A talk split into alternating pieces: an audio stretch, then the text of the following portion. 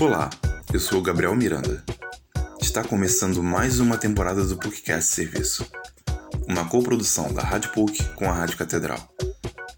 Começando o ano de 2021 com o que é de mais importante para nós. Neste primeiro episódio, falaremos da desejada vacina contra a Covid-19. O mundo enfrenta desde 2020 uma das piores crises sanitárias dos últimos 100 anos. A pandemia de Covid-19 matou mais de 2 milhões e meio de pessoas por todo o globo, sendo 250 mil delas no Brasil. Apesar de tudo, já se havia visto uma luz no fim do túnel. Com esforços científicos que envolveram milhares de pessoas, em dezembro de 2020, a primeira vacina contra a Covid-19 foi aprovada no Reino Unido. Já no Brasil, a imunização em massa começou um mês depois, em janeiro. Contudo, como explica o infectologista e professor do Departamento de Medicina da PUC-Rio, Bruno Scapellini, para que a Covid-19 deixe de ser uma realidade no nosso dia a dia, a vacinação precisará atingir a maior parte da população. A importância de todo mundo se vacinar é quanto maior a cobertura vacinal, maior a imunidade de rebanho. A imunidade de rebanho pode ser atingida em torno de 70%, mas com números até menores, com 50%, por exemplo, de cobertura vacinal, a gente já começa a ver redução no número de casos novos, né, no número da transmissão entre pessoas, da gravidade dos casos, ocupação de leitos de CTI e óbitos. E essa imunidade de rebanho é para a gente ter uma imunidade coletiva né, e com isso a gente conseguir eliminar o vírus. Para que se alcance a imunidade de rebanho, será necessário produzir grande quantidade de imunizantes. Para isso, empresas farmacêuticas, governos e instituições de ensino em todo o mundo desenvolveram vacinas que possuem diferentes capacidades.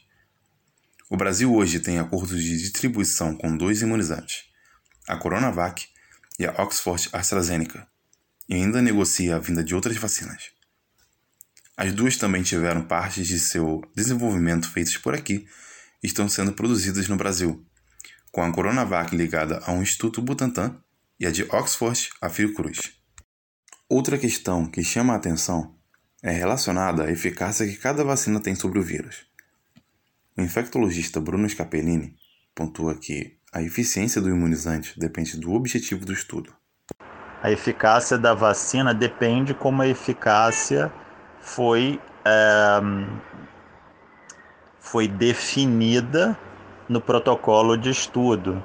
Então, eficácia pode ser não ter, não ter óbitos, não ter casos graves, não ter casos moderados, não ter casos leves, não ter nenhum caso de nenhuma situação.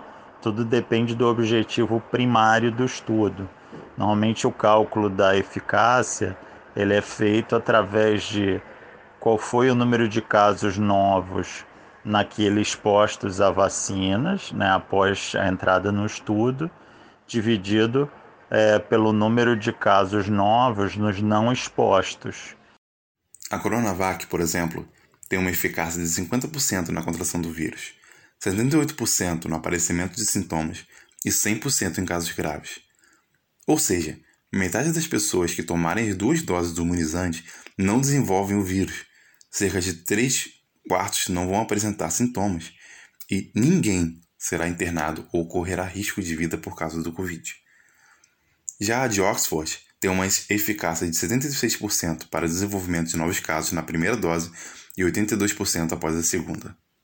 Tendo em vista esse cenário, o Ministério da Saúde elaborou uma ordem de vacinação para priorizar os grupos de risco. Ela é separada em quatro fases, sendo a primeira os idosos com mais de 75 anos e profissionais de saúde. A segunda é para quem tem entre 60 e 74 anos. E a terceira para pessoas com morbidades para a Covid-19, como doenças respiratórias ou obesidade mórbida. A quarta e última fase contará com o restante da população. Contudo, ainda não existe um prazo para cada grupo ser atendido, dependendo de quando se dará o recebimento das vacinas.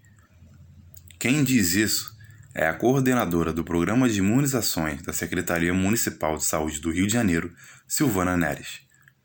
Com esta realidade, ela alerta a necessidade da população continuar tomando medidas de precaução contra a Covid-19. É importante continuar usando a máscara porque a imunidade da vacina só é gerada plenamente após a segunda dose da vacina. Então, mesmo que tenha tomado a primeira dose, a pessoa continua usando a máscara, durante, depois da segunda ainda continua usando a máscara, porque demora um tempo para gerar imunidade. E também um, um fato muito importante é que a maioria da população não vai ser vacinada nesse momento. Então a gente precisa manter os cuidados para que a gente não seja portador e é, acometa outras pessoas com a doença também. Silvana Neres também comenta algumas estratégias que vêm sendo utilizadas no município do Rio de Janeiro para agilizar o processo de vacinação e evitar aglomerações no posto de saúde. Estamos vacinando doses de forma escalonada por data e idade.